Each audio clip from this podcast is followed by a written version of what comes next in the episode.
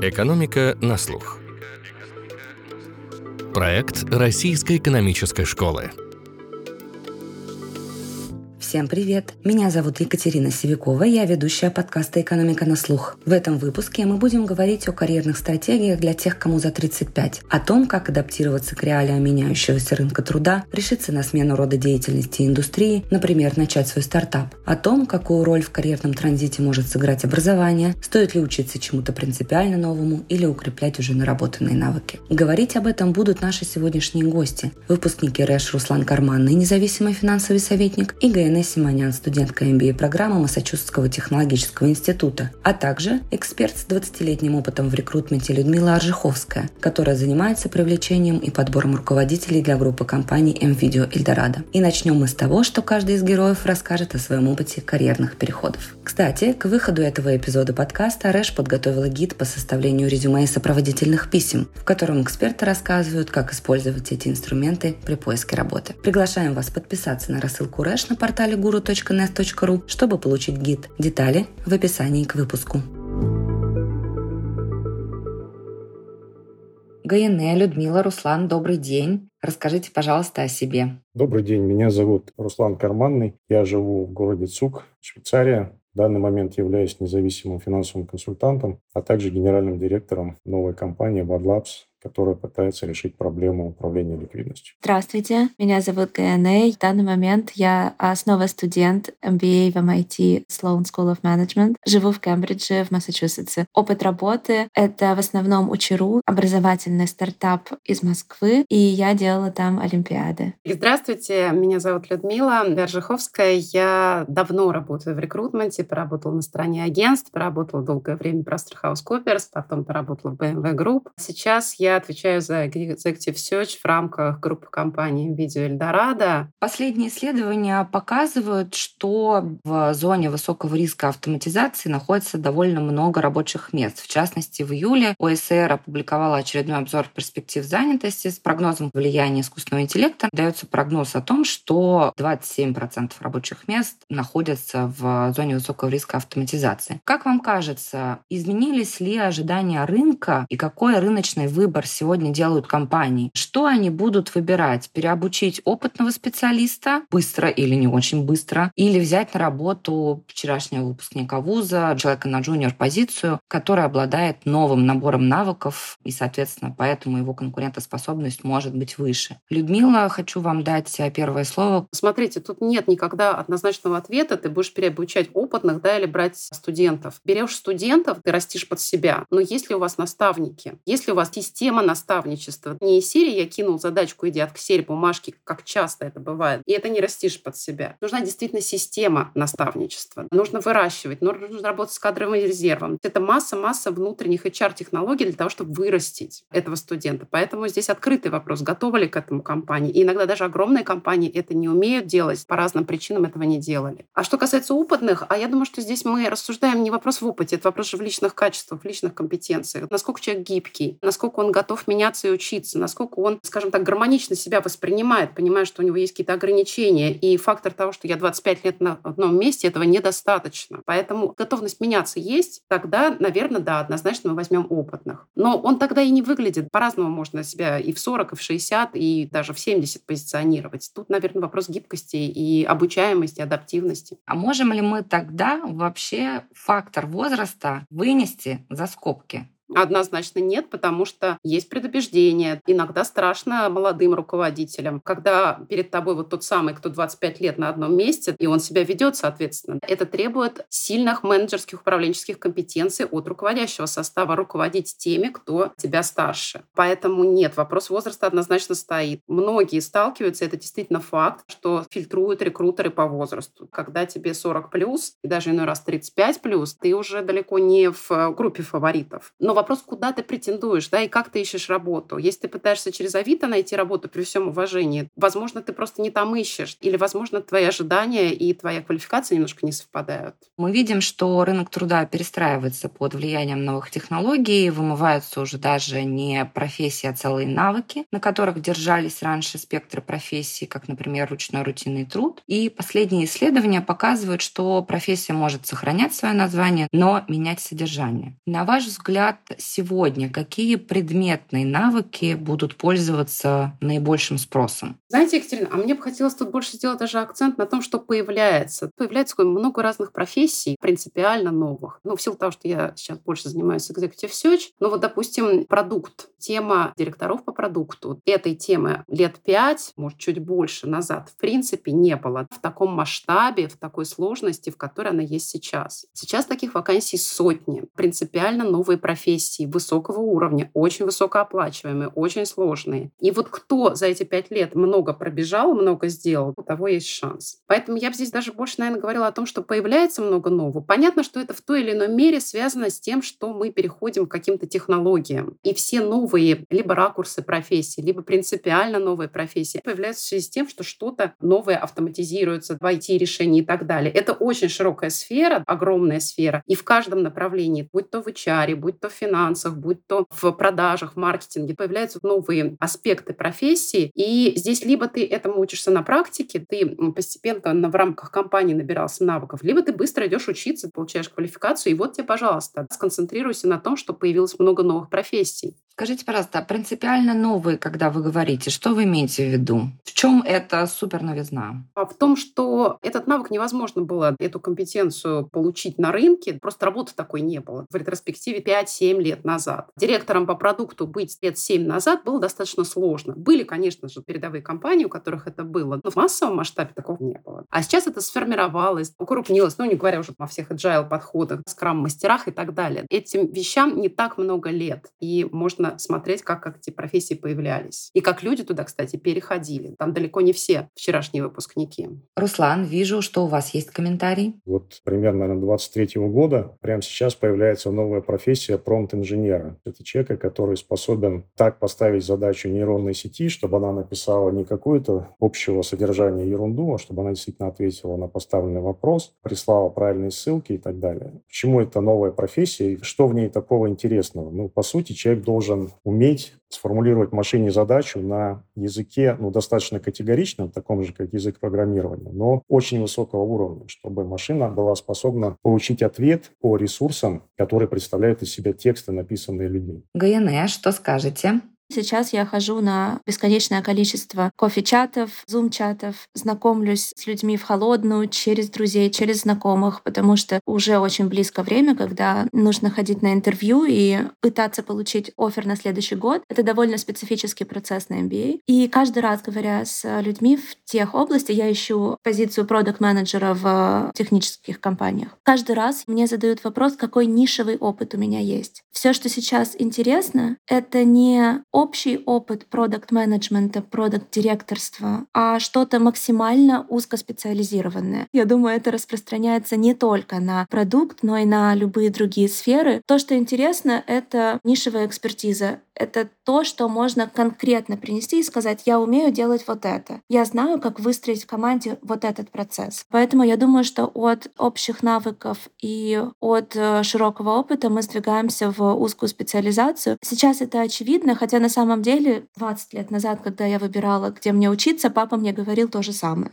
Поэтому, возможно, все очень циклично. Я бы хотела продолжить этот разговор про поиск нового языка с этой новой цифровой средой. И ГНЭ, вам дать слово. Эксперты Всемирного экономического форума прогнозируют, что к 2027 году около 42% бизнес-задач будут автоматизированы. Продолжая наш такой форсайт про появление новых профессий, вы как человек, который в Учеру как раз э, занимался соединением этого языка с цифровыми инструментами обучения из с конкретными людьми, которые получают эти знания, как бы вы посмотрели на будущее профессии? На самом деле, однажды делали даже профориентационный курс для детей и опрашивали огромное количество родителей и учителей, как они видят будущее детей. И в тот момент, это был, наверное, 18 год, получили ответы о том, что родители видят своих детей все еще врачами и программистами. Все еще говоря, я не имею в виду ничего плохого, но мне кажется, этот тренд сохранялся много лет, и в тот момент я не увидела названий новых профессий в ответах родителей. Но при этом в ответах детей они не называли профессии по именам, но говорили то, чем они хотят заниматься. И там, конечно, была гораздо большая вариативность в воображении. И я думаю, что просто то, что эти дети, вырастая, будут делать, будет как раз приобретать название профессий, которые мы называем новыми профессиями. Я хотела прокомментировать вопрос про то, как меняется контекст, как меняются требования рынка. Это на самом деле очень интересно с точки зрения теха расскажу. Очевидно, всегда в образовании главная ключевая роль была учителя.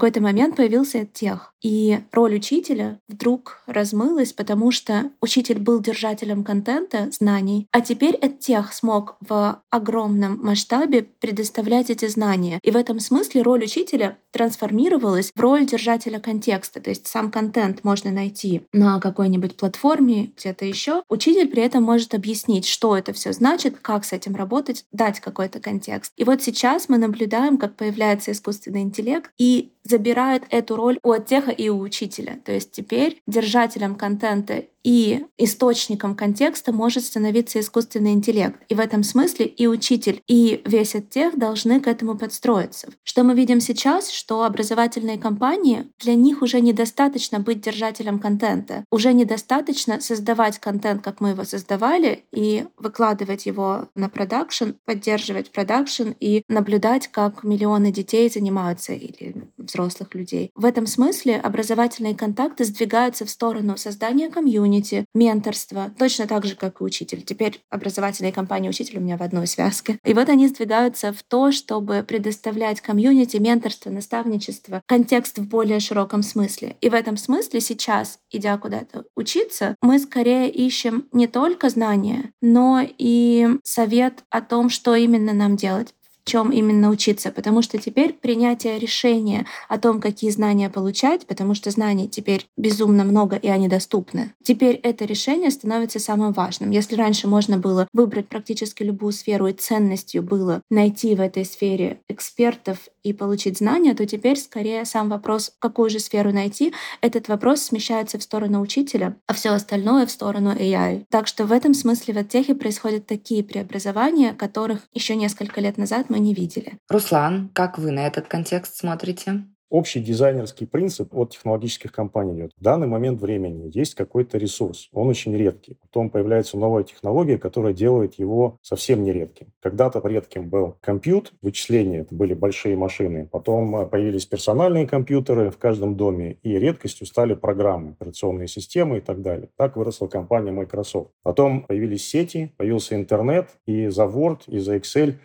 уже многие из нас перестали платить, потому что ими можно было пользоваться бесплатно. И новой ценностью стали данные, а точнее даже не данные, потому что их очень много было у всех, а возможность эти данные собирать, агрегировать и делать из них выводы. Общий принцип следующий, что когда что-то происходит, ну, например, какое-то событие, в результате которого вы потеряли или можете потерять работу, обязательно появляется новая редкость. Нужно понять, в чем она состоит, но позитив главный состоит в том, что мы сейчас можем общаться с очень большим количеством людей, и то, что раньше не могли свои какие-то уникальные нишевые навыки предложить, потому что просто на это нужно было потратить полжизни. Сейчас это можно делать с помощью соцсетей чуть ли не в автоматическом режиме. И таким образом искать как раз ту самую редкость, для которой вы можете пригодиться и понадобиться. Людмила, что скажете? В нашем разговоре я услышала идею про посредников для нового мира, или, может быть, вы отзоветесь на то, о чем говорил Руслан, о дизайнерском принципе. С точки зрения посредников, я думаю, что да, где-то они нужны. Если применительно к нашей теме с вами карьера, смены карьерного пути, то порой нам нужен консультант. И негатива здесь много, и он абсолютно обоснован. Я сама очень скептически отношусь к посредникам, особенно к карьерным консультантам, что каждый первый, кто хоть день поработал в рекрутменте, уже считает себя карьерным консультантом и знает, скажем так, сколько абзацев поставить в резюме. Ценность профессии немножко размыта сейчас. Это не про это. Посредник, кто сможет задать вам правильные вопросы, направить ставить, то, что говорит Гаянет, к чему учиться, как учиться, то, что говорит Лушслан, как поставить цели. Люди, которые задают вам правильные вопросы, вот такого рода посредник нужен. Очень сложно найти действительно истинного эксперта, а не тех, кто просто пробует себя или от безвыходности ушел в это направление. Поэтому здесь да, однозначно, но главное, как говорится, да, доктора правильного выбрать. Я хотела сказать продолжение того, что сказал Руслан, про свою ценность. Это действительно очень интересно, и я занимаюсь периодически международным поиском. Я живу не в России сейчас, и поэтому разными вопросами вопросами занимаюсь, поисков в разных странах. Однозначно, сейчас уникальная ситуация. Мы имеем доступ к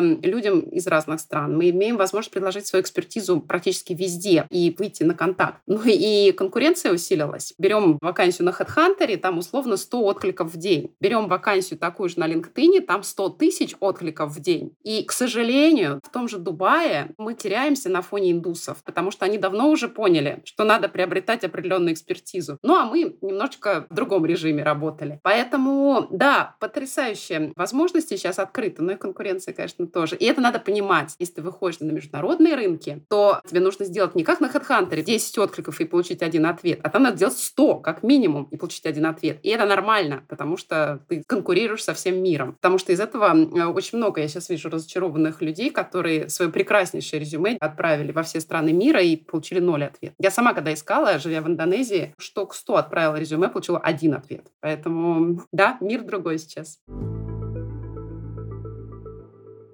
Предлагаю нам решить задачу. Мы все с вами принадлежим к поколению 30-40, и каждый из нас совершал карьерный переход. Поэтому давайте выключим экспертную позицию и попробуем поразмышлять с точки зрения личного опыта. Предположим, что мне 35 лет. Индустрия, в которой я работала, сейчас стагнирует или вовсе рискует исчезнуть. Я к этому готова не была, карьерный переход не планировала, как мне адаптироваться и составить новый карьерный план. Посоветуйте, пожалуйста, одно первое действие. Людмила. Екатерина, ну, любое действие начинается с цели. Какая сейчас задача стоит? Срочно заработать много денег или хоть сколько-то. Наконец-то найти дело своей жизни, переехать в другую страну и найти удаленную работу. То есть вопрос сформулировать. Сейчас, скажем так, начало нового пути, чистый лист. А цель-то какая? Куда идем? Наметить вектор, сформулировать самому себе. Ну, или если самому не получается, в беседах с доверительными лицами они могут быть разными. Понятно. Начинаем с уточнения формулировки цели нашего пути. ГНЭ. Да, абсолютно согласна с Людмилой. Если есть цель карьерного транзита, то в первую очередь задаем вопрос, куда, как. В моем случае, например, это транзит из одной страны в другую страну или из одной индустрии в другую индустрию, что я выбирала для себя. И я сформулировала для себя, что я не готова менять все и сразу. Для начала я поменяю страну и постараюсь оставить все остальное как есть, а уже потом буду двигаться дальше. Я бы сказала, что да, нужно приоритизировать, что сначала, потому что если захочется менять все сразу, то, скорее всего, это будет хаос. Отлично. Определить направление изменений и приоритизировать их. Спасибо. Руслан. Екатерина, вы попросили выключить эксперта, но если ссылаться на мой жизненный опыт, мне до конца это сделать не получится, так как первое образование у меня математическое, и вот тех самых карьерных переходов, о которых вы говорите, в моей жизни было несколько. И сначала из математики я переключался на обычные финансы классические, потом из финансов на asset management, из asset management в консалтинг и так далее. Правило номер один для меня всегда надо было разделить эмоции и логику. Я бы постарался ответить на два вопроса. Чем мне нравится заниматься, так что меня не надо заставлять. И второе, что я умею. И по второму вопросу сделать какой-то предварительный research. Что именно ценится среди тех способностей, которые у меня есть, какие там есть тренды. Если посмотреть на то, что происходит на рынке труда, то на самом деле ничего страшного там не происходит. Происходят вполне логичные процессы. Работы дешевые, низкооплачиваемые, вымываются в основном за счет автоматизации. А работы, связанные с какими-то сложными навыками, например, умение руководить командой, умение формулировать гипотезы или написать статью по итогам своих исследований, эти вещи никак не автоматизируются, они требуют определенных способностей. Поэтому при определенном наборе усилий всегда есть куда двигаться и всегда есть очень много интересных возможностей. То есть определить, что мне нравится, что вызывает любопытство, понять, как это востребовано рынком и попробовать построить путь, который ведет к реализации этих возможностей. Каждому из нас нужно решать оптимизационную задачу. Понять, какие у нас есть ресурсы, как мы их можем монетизировать и пытаться их максимально монетизировать при тех условиях, которые у нас есть, если мы можем их выписать. На что опираться, принимая решение о карьерном переходе? Как не просто составить план этого транзита, но посчитать необходимые ресурсы и альтернативные издержки? Руслан и ГН, вас объединяет то, что вы закончили и Мехмат МГУ, и Российскую экономическую школу. Расскажите нам, как люди с математическим бэкграундом просчитывают свой карьерный план. ГН. Мой транзит с Мехмата в Рэш был довольно спонтанным. Я просто услышала о том, что есть трэш, и это очень большой вызов. И у меня, как вот что-то загорелось, что вот хочу и все. У меня был какой-то офер. И я так боялась идти работать. Мне никто никогда не говорил, что такое работа, зачем мне это нужно, какие бывают работы. На Мехмате было принято считать, что в бизнес идти не очень хорошо. И тут появилась возможность пойти учиться дальше, что давало безрисковое продолжение. Это было безопасным выбором. Еще на два года отложить работу. Супер. И я пришла и с удивлением обнаружила, что студенты вокруг меня довольно хорошо понимают, зачем им РЭШ и что они хотят делать дальше. Ни на минуту не пожалела о своем выборе, но этот выбор был без особого основания. Потом, после РЭШ и во время РЭШ, у меня сложилось впечатление, что да, в бизнес идти работать это прекрасно, но опции у меня это либо консалтинг, либо banking, либо продолжать академию, чего мне не хотелось, либо идти в индустрию, и это было теперь чем-то размытым, непонятным, и тоже было страшно принимать решение, которое мне непонятно. Поэтому я выбрала что-то совершенно очевидное. Это был Credit Suisse Investment Banking. Потом я перешла через несколько шагов в CIB, и до 2016 года я была в CIB. Это тоже был такой путь, когда я не выбираю, я просто делаю то, что мне по бенчмаркам, потому что делают мои однокурсники, кажется абсолютно очевидным и понятным. И тут вдруг меня позвали в стартап. Никогда в жизни до этого я не руководила командой, не руководила продуктом, не выпускала новых продуктов на рынок и не нанимала команду людей с нуля. И опять же, это было таким вызовом, чем-то сложным, классным, и совершенно не раздумывая, я сказала, я выйду на работу завтра. Это было лучшим решением в моей жизни пойти работать в стартап и делать то, что я очень-очень люблю. И сейчас, принимая большое решение о карьерном транзите, я надеюсь, я руководствовалась более разумными мыслями. Я, будучи в учеру, понимала, что уже пора что-то менять, расти либо внутри компании, либо в другую индустрию. Мне не хотелось менять индустрию, потому что образование — то, что я действительно очень люблю, или тех — это то, что я действительно вижу в своем будущем, не обязательно это тех. И я рассуждала так, если я остаюсь в учеру, мне нужно либо очень много лет опыта работы для того, чтобы брать более серьезные задачи и идти на что-то новое, либо мне нужен апгрейд в виде образования. И я решила идти на MBA. Это не означало, что я возвращаюсь в ту же точку, в ту же компанию, но это означало, что для меня это ступенька, которая позволит мне говорить даже о тех же ролях, но в других, в более крупных компаниях. Как менеджер в стартапе я росла и принимала решения так, как умею. То есть я научилась на своем опыте и на своих ошибках нанимать команду, выходить на рынок, делать go-to-market и так далее. Но я никогда не была менеджером в других компаниях, в более больших компаниях. И сейчас для себя в этом карьерном переходе я вижу логику в том, чтобы пойти работать в более крупную компанию и научиться работать в других сценариях, научиться у руководителей, которые строили продукт в других областях или в более крупном масштабе. И в этом смысле я думаю, что поработав в стартапе, полезно пойти в компанию побольше. Поработав в большой компании, полезно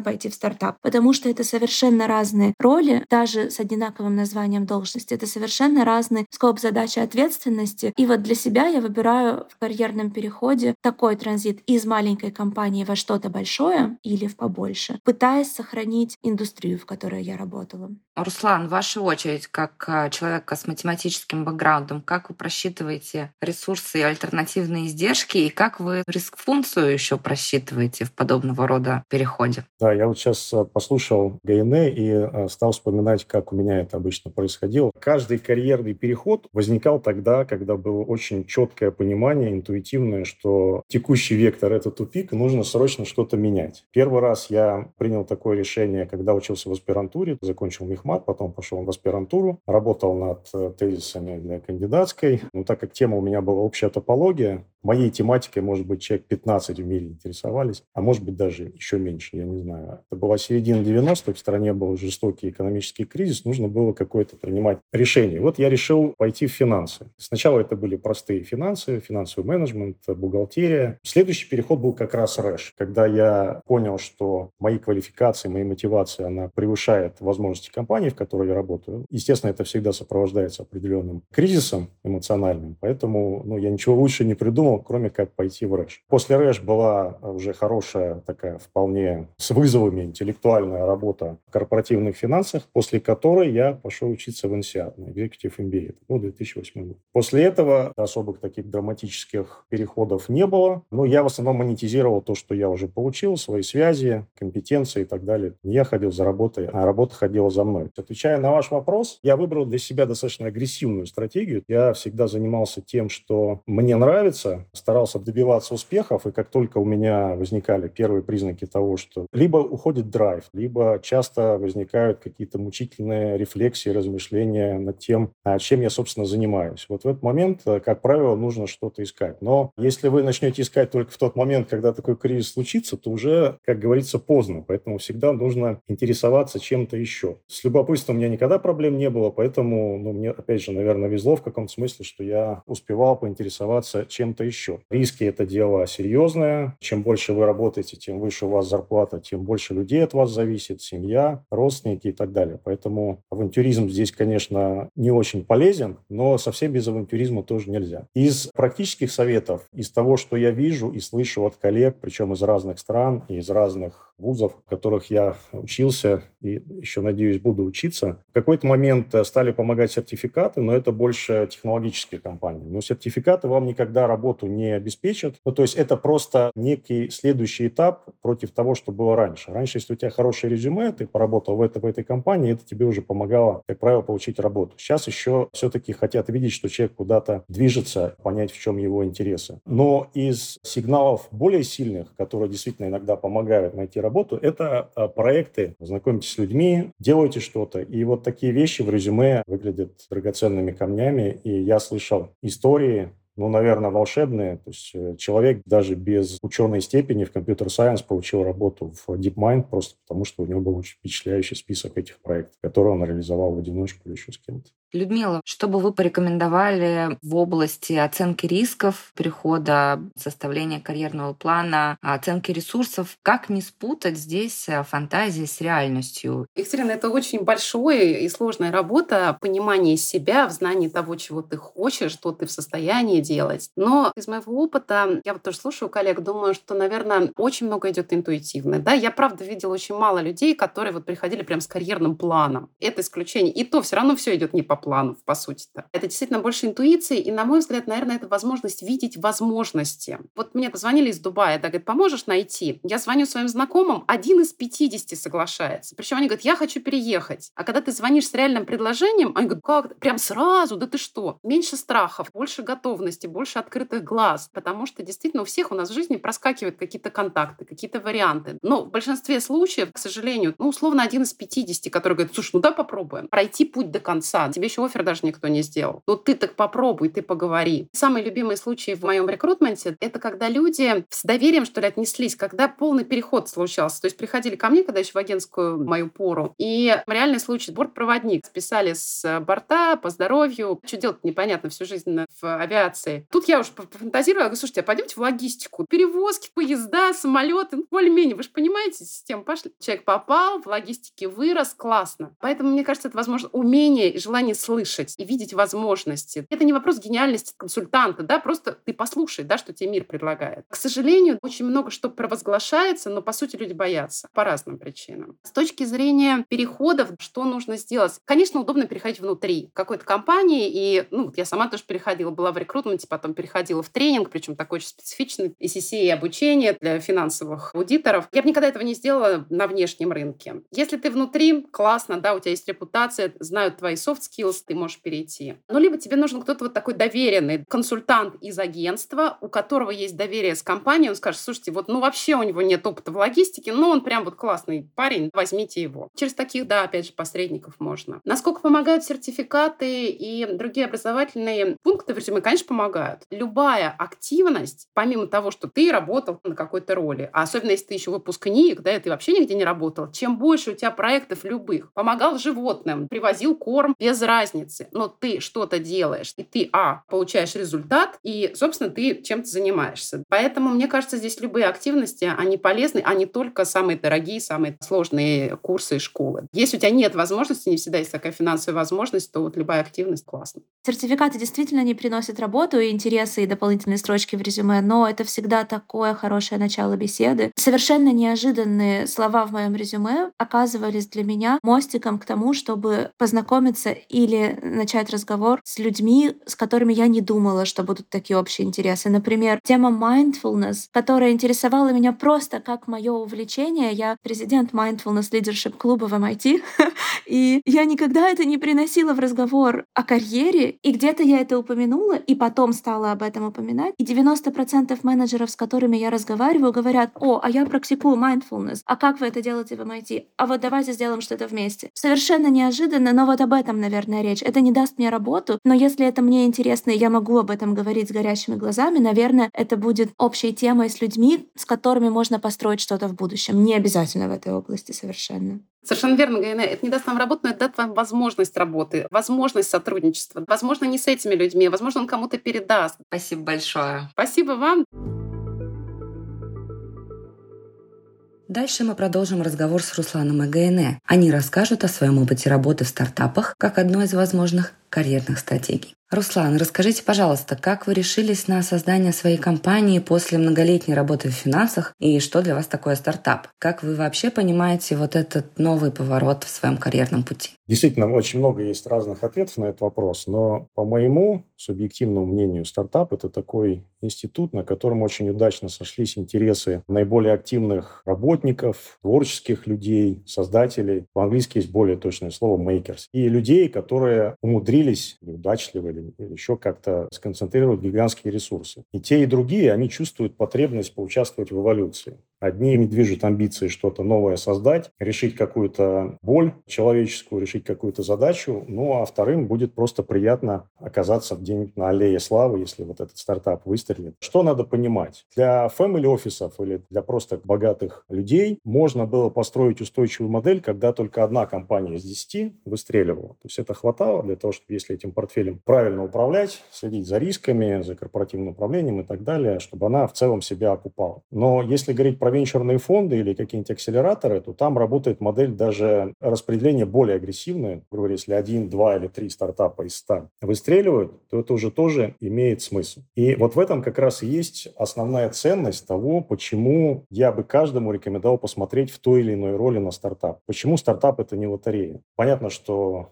хорошо быть создателем стартапа, который прогремел, и не очень хорошо быть создателем стартапа, который завалился. Но на самом деле это предубеждение, которое нужно в себе менять. Как сказала Людмила, очень не хочется начинать проект, который не полетит. И это действительно так. То есть если вы в крупной корпорации что-то пытаетесь сделать, вероятность того, что вы потерпите неудачу, она дальше хотя бы чуть-чуть больше 50%, то лучше этим не заниматься, потому что это так или иначе отразится на вашей карьере. А в стартапе запустить один проект, потерпеть неудачу, второй, третий, это считается абсолютно нормально. Просто потому, что есть люди, которые готовы тратить деньги, даже исходя из такой пропорции, 10 из 100 или 2 из 100, потому что шансы того, что они так или иначе окажутся людьми, которые поддержали что-то успешное, большое, они очень хорошие. Вот возьмем пример самого известного акселератора, Y-комбинатора. Если я не ошибаюсь, с 2005 года они акселерировали около 4000 компаний. Из них есть имена, которые мы все знаем. Из частных компаний это Stripe, например. Компания стоит порядка 100 миллиардов долларов. Из публичных компаний это Airbnb, Coinbase, Dropbox.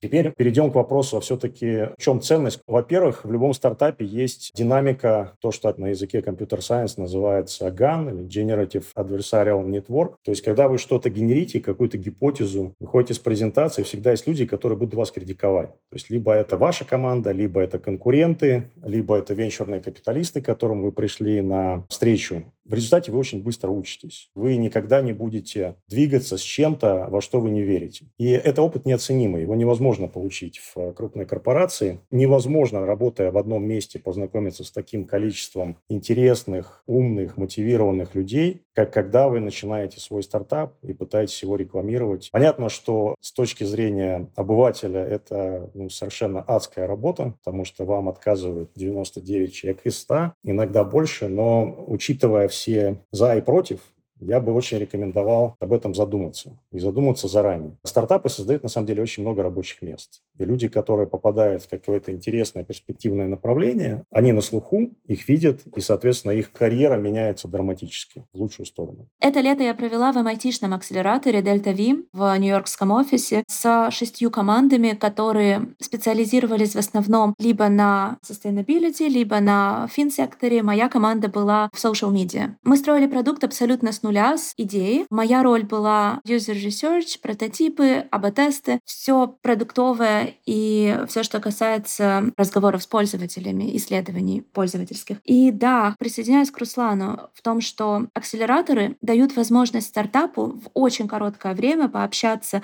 с огромным количеством менторов, получить обратные связи, которую практически невозможно собрать самостоятельно, приходя к людям с вопросами, потому что акселератор собирает на одной площадке всех кто готов выслушать и прокомментировать то, что было сделано или то, что собираются сделать стартаперы. За три месяца несколько собраний, board meetings это называлось, было проведено, и порядка, наверное, 60 раундов обратной связи от каждого члена этого совета директоров, условного, менторов. Мы получили обратные связи. То есть 60 раз тебе рассказывают о том, почему твоя идея хорошая или плохая, почему это может сработать или нет, на основе экспертизы, которую эти люди получили и на основе того, что они видели на аналогичном рынке своей области. То есть это были основатели и CEO компаний в секторе social media, которые комментировали наши начинания в social media. Это бесконечно ценный опыт. Поэтому если у стартапа есть возможность попасть в акселератор, естественно, это нужно делать, потому что время всего лишь три месяца, это очень коротко, а при этом отдача бесконечно ценная. Сейчас команда, я не продолжаю с ребятами, потому что у меня второй год MBA, но сейчас эта команда подается в YC и использует наработки как минимум обратную связь, как максимум связи, как огромный нетворк, конечно же, который мы там наработали для того, чтобы построить следующую ступень, создать продукт, который чуть больше, чем MVP, и выйти уже на рынок как работающая компания, а не только как идея и презентация. Я хочу, Руслан, вам еще задать этот вопрос. Допустим, мне 45 лет, например, и я решаюсь на свой стартап. Как мне собирать команду? Как мне вот вообще решиться на этот а, процесс тестирования гипотез? Как себя поддержать? Сколько времени на это отвести? Что делать? Если позволите, Екатерин, я просто на собственном примере расскажу. Наш стартап пытается решить проблему управления ликвидностью. Что такое управление ликвидностью? Это, ну, в принципе, то, чем мы занимаемся каждый день, либо на стороне компании, либо либо на стороне собственных персональных финансов, мы пытаемся определить, какую часть денег нам нужно держать в кэше для того, чтобы исполнить все свои обязательства, не потерять активы, когда происходит какой-то рыночный кризис. Но, с другой стороны, она не должна быть слишком большой для того, чтобы мы могли получать эффективный доход на наш портфель, потому что это не вопрос лишних расходов или покупки еще одного автомобиля. Это большой важный стратегический вопрос благополучия вашей семьи, ваших детей, где они смогут учиться и так далее. Хороших решений на рынке нет. Особенно если у вас меньше 5 миллионов долларов, то швейцарские банки с вами будут разговаривать не очень учтиво. Хороших, опять же, с моей точки зрения, потому что я 25 лет этим занимался, пытался решать примерно ту же задачу, только без алгоритмов и без софта. Потому что когда ты управляешь очень большим портфелем, там всегда есть возможность использовать человеческий фактор и отторговать какие-то вещи, замены и так далее. Но эти решения, они доступны для массового участника рынка, поэтому я решил какое-то время потратить на решение этой задачи. Сбор команды – это очень важная вещь. У нас в компании сейчас три кофаундера, еще два кроме меня. Один живет в Нью-Йорке, он на 20 лет э, младше меня, и он занимается дата сайенсом. Я с ним познакомился, когда я еще работал в корпорации, я тоже пытался запускать проекты в э, Data Science. Второй кофаундер живет недалеко от Италии, и он специалист по Web3 и по блокчейну. Задача, так как мы ее решаем, ее невозможно решить не существующими сетями блокчейн, ее нельзя решить на инфраструктуре банковской существующей. Поэтому наш проект в каком-то смысле междисциплинарный. Нам пришлось проделать очень много исследований, чтобы убедиться, что мы не пытаемся изобрести велосипед, прежде чем готовить MVP и двигаться дальше. Командная динамика – это очень важно. Вы должны заслужить доверие своих партнеров. Это действительно большой коммитмент, потому что представьте себе, что вы начали деятельность, например, по привлечению капитала, а потом один из ваших партнеров говорит, что мне это надоело, у меня другие планы. Это катастрофа. Либо кто-то себя поведет неэтично, стартап потеряет э, репутацию, и это тоже будет большим пятном на какие-то следующие. Пока не очень удалился от той деятельности, которой занимался до этого, но я действительно верю в эту проблему. Я считаю, что она очень важная. Если считать цифры, то частные хозяйства только в Европе порядка 300 миллиардов долларов переплачивают, точнее, не дозарабатывают того, что они могли бы зарабатывать, если бы были эффективные решения на рынке. И эти деньги сейчас просто собирают банки. Понятно, что они никакого эффекта на нашу жизнь и на наше будущее не оказывают, потому что банков всегда есть э, на что потратить эти деньги, например, на бессмысленное обновление информационных систем. Ну, то есть ваша экспертиза позволила вам увидеть пробел, вот этот дефицит, который вы сможете закрыть своим новым продуктом уже. Правильно? Я думаю, что да, здесь экспертиза, конечно, играет э, большое значение. Вторая задача – это вызов. Скорее всего, если вы сейчас запускаете стартап, там должна быть технологическая составляющая, потому что Y-комбинатор, например, не принимает проекты, в которых э, нету MVP и нету софта, написанного кофаундерами. То есть вторая задача – это найти CTO. Конечно, его можно заманить деньгами, но мне кажется, что это не очень надежный вариант. Он точно так же должен верить в продукт, его необходимо заразить в хорошем смысле, и тогда он сам начнет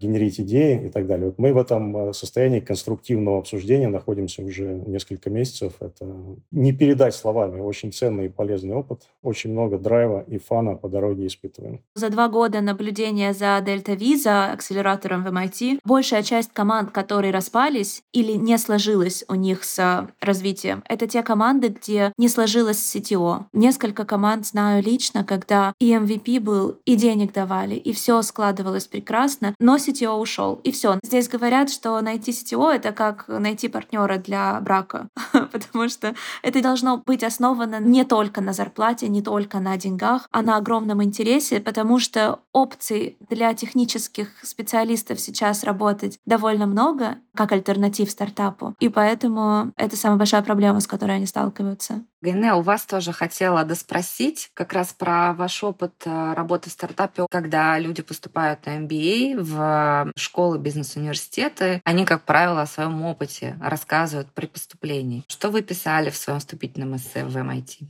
Я подавалась в шесть школ и на самом деле писала немного разные вещи, потому что в каждой школе своя специфика. Кому-то интересны предприниматели, кому-то интересны люди, которые в будущем хотят C-level позиции. Где-то нужно рассказывать про свой прошлый опыт, а где-то говорить про свои планы на будущее. И это все очень разные эссе. И тут, кстати, есть очень большая тема того, как вообще поступать на MBA. Я поступала за три месяца, никому никогда не рекомендую этого делать за три месяца. Оставляйте как минимум полгода, лучше год. Однажды мне один из консультантов отказал очень резко в работе со мной, говоря, что я должна встать в очередь из тех, кто планирует поступать в MIT, Стэнфорд, Гарвард за год. И если я делаю это меньше, чем за год, я сделала за три недели, то я вообще должна подумать о том, чего я хочу в жизни. Я писала разные вещи, но в основном это было про мои интересы. Опять же, не совсем про то, как я вижу себя в карьере. Что было для меня не очевидно, я не сразу к этому пришла. Мои первые эссе были про заслуги,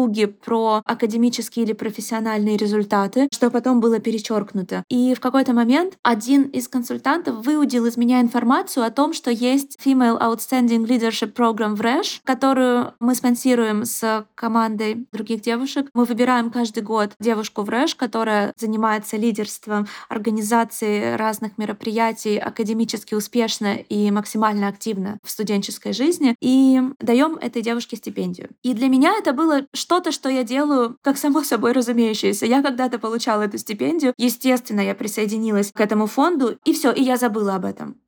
И когда я сказала об этом консультанту, наверное, после ста вопросов о том, чем я занимаюсь, она сказала, да вы что, и вы молчите об этом. Есть активность, которая поддерживает minorities в лидерских начинаниях, об этом нельзя молчать, об этом нужно кричать в каждой школе. И как-то так вот слово за слово, идея за идеей, мои эссе стали описывать то, что я делаю для social impact, non-profit, любого положительного вклада в то, что я считаю важным. И здесь как раз все сложилось в роль важность лидерства со студенческих времен, в то, почему я выбрала образовательную среду, в то, почему для меня так важно обучать детей не только математике, но и софт-скиллам, тому, как найти себя в будущем, как выбрать профессию, как заинтересоваться учебой. Слоган «Учуру» — вдохновляем на развитие. И эти два слова были выбраны настолько тщательно, действительно мы сами их выбирали, сами долго-долго обсуждали бесконечные часы на страцессе. И это ровно то, что отражает, почему я любила все это делать и э, хочу делать это в будущем. Об этом я и писала. Я написала в MIT о том, что самым большим достижением я считаю сотни писем от э, детей с фотографиями, где они стоят с дипломом в руках, и на фоне на стене висит огромная коллекция дипломов и сертификатов, которые они бережно собирают по нескольку лет, и на каждом из сертификатов моя подпись, что для меня вещественное доказательство того, почему я это делаю и почему я считаю так важным создавать продукт высокого качества для того, чтобы дети приходили, влюблялись в него и занимались на нашей платформе, и потом говорили о том, что они теперь любят математику. Так много родителей и учителей на самом деле писали о том, что они благодарны за то, что их ребенок наконец полюбил математику. И это же не совсем про учебу, это вообще, я бы сказала, не про образование. Это про то, что мы сумели зажечь в ребенке интерес, вдохновить на что-то, что они делают вместо компьютерных игр, хотя компьютерные игры это неплохо совершенно. Но если мне это интересно, и я способна в работе реализовать это, принести пользователю и зажечь такой же интерес в пользователе, значит, я делаю что-то правильно. Вот примерно об этом я писала в каждом эссе. Карьерные перемены всегда сопровождаются поиском смыслов. Как вам кажется, когда мы ищем смысл этого перехода, как мы можем себе его объяснять? На какие вопросы стоило бы себе ответить и на какие вопросы вы будете отвечать себе после нашей сегодняшней беседы? Руслан. Мне кажется, что самая выигрышная стратегия — это все-таки учиться чему-то новому. Понятно, что можно всегда улучшить свои какие-то навыки и тем самым вызвать повышение зарплаты и так далее. Но это не настолько интересно, не настолько настолько ценно, как научиться чему-то из другой области совершенно и стать специалистом междисциплинарным. Этому есть даже математическое объяснение. Для того, чтобы вам быть успешным стартапером, нужно быть лучше, чем 99% ваших коллег, допустим, из той же волны там, или той же индустрии, которой вы занимаетесь. Если вас сравнивать не по одному показателю, а по трем вещам, достаточно быть в 70-й квантиле по каждой из них, что для студента РЭШ, бывшего и выпускника РЭШ, это вполне по силам. Для того, чтобы быть по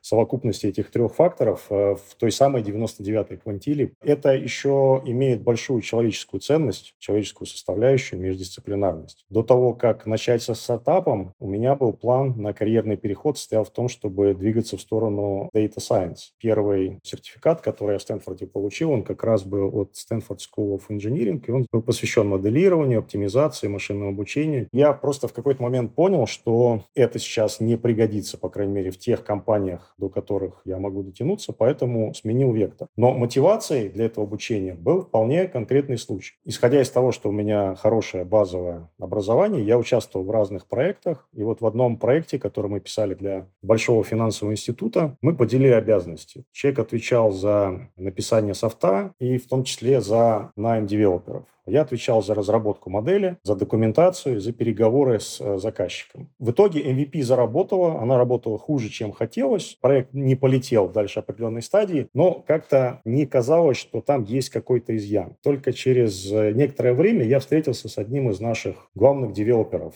человеком, который отвечал как раз за написание первого прототипа, который мы гоняли на амазоновском облаке. И к тому моменту я уже прокачал свои навыки в машинном обучении, я решил с ним поговорить говорить э, про технические вещи, про которые раньше, ну, считал, что смысла в этом говорить нет. Результаты разговора для меня были откровенно разочаровывающими. То есть оказалось, что человек не понимал связи между моделью и тем кодом, теми библиотеками, которые он использовал для реализации. Это, конечно, была полная катастрофа. Поэтому я для себя сказал, что если я буду еще хоть раз участвовать в проекте, где нужно будет писать софт, то я должен уметь разговаривать с девелоперами на одном языке. И вот это послужило для меня как раз мотивацией получить второй сертификат уже по компьютер-сайенс в том же самом Стэнфорде. Это был тоже очень полезный, очень развивающий опыт. Теперь по поводу смыслов. Конечно, смыслы нам нужны. На эту тему очень хорошо говорил Стив Джобс. Вот уж казалось, кому бы жаловаться. Он говорил, что я себе еще 20 лет поставил правила и никогда ему не изменял, что если я утром погляжу на себя в зеркало, мне будет отвратительно видеть того человека, на которого я смотрю, то я тут же прекращу этим заниматься. Чтобы не звучать слишком абстрактно, то есть как я пришел к тому, что надо попробовать запустить тот стартап, которым я сейчас занимаюсь. Процесс рефлексии и осознания того привел меня к тому, что, в принципе, да, конечно, я решал инженерные задачи, я решал интеллектуальные задачи, у меня было много вызовов, работа была очень интересная и так далее. Но, по сути, если сводить это все к сухому подсчету, то я просто помогал очень богатым людям стать еще богаче. Я никак не помогал изменить неравенство в мире, я не помогал людям миру стать лучше. И для меня это было очень сильным толчком мотивации, то есть, а можно ли что-то попробовать поменять? Ну, соответственно, вот этим мы и пытаемся сейчас заниматься. ГНФ, как вы распознаете эти смыслы для себя и на какие вопросы вы, может быть, сегодня с собой будете разговаривать, на какие темы? Да, иногда совершенно неожиданно приходит то, чему хочешь учиться или чему начинаешь учиться. Меня несколько лет назад друзья попросили провести их свадьбу, произнести речь, объявить их мужем и женой. Я так переживала, я взяла отрывок из книги, которую очень люблю, Джибрал Халил «Пророк», взяла отрывок про брак и поняла, что я не могу это нормально произнести. Я не спикер, я никогда этого не делала раньше. Я наняла коуча, актрису, которая занималась со мной в течение нескольких месяцев. Уже не для свадьбы. Свадьбу мы сделали за одно занятие. Я просто поняла, что мне это интересно, мне это нужно. И я стала продолжать эти занятия и попросила нашего пиар-директора записать меня во все конференции, во все активности, мастер-классы, где я могу говорить. Я очень много говорила с пользователями, с родителями, с учителями, с людьми, которые приходили на конференции и говорили о профессиональном развитии. В какой-то момент я поняла, что каждую конференцию про образование я начинаю с одной и той же темы, с Growth and Fixed Mindset. Это теория стэнфордского профессора Кэрол Двек. Если очень коротко, то фиксированное мышление, когда берешь задачи, которые ты уже умеешь делать, прекрасно знаешь, у тебя все это получается, и никто не может подставить под сомнение твою репутацию, потому что у тебя все получается. А гибкое мышление — это способность браться за новые сложные задачи и совершать ошибки, потому что ошибки — это индикатор не таланта, а прогресса. Было очень важно доносить эту тему до наших пользователей, до родителей в том числе, что ошибки, которые совершают дети, это нормально,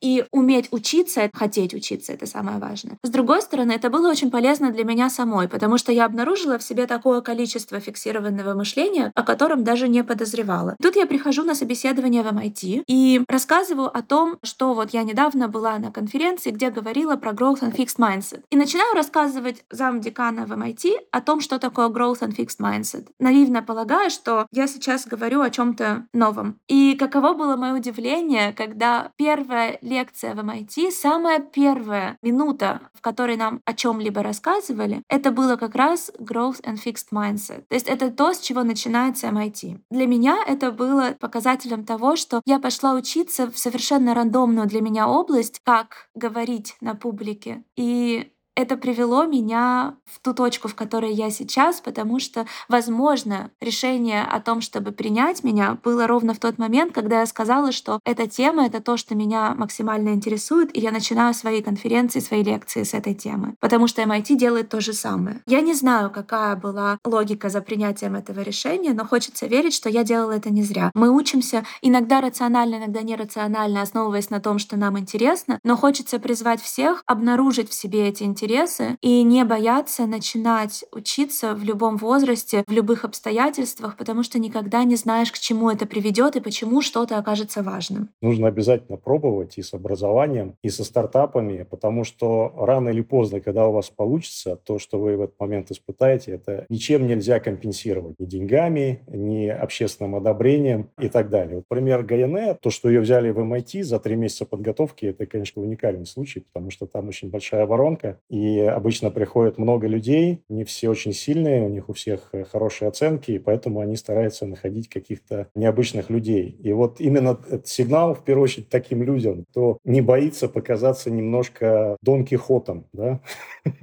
Потому что сейчас время, особенно неуверенность, связанная с тем, что искусственный интеллект несет профессии, непонятно, что будет происходить с финансами, с банками, про свои вещи какие-то говорю. Это как раз возможность, когда, возможно, у вас будет шанс сделать что-то, что вы давно хотели сделать. Его ни в коем случае нельзя терять. Нужно обязательно его просчитывать, ждать момента и стараться реализовывать. Спасибо вам большое. Спасибо большое. Спасибо.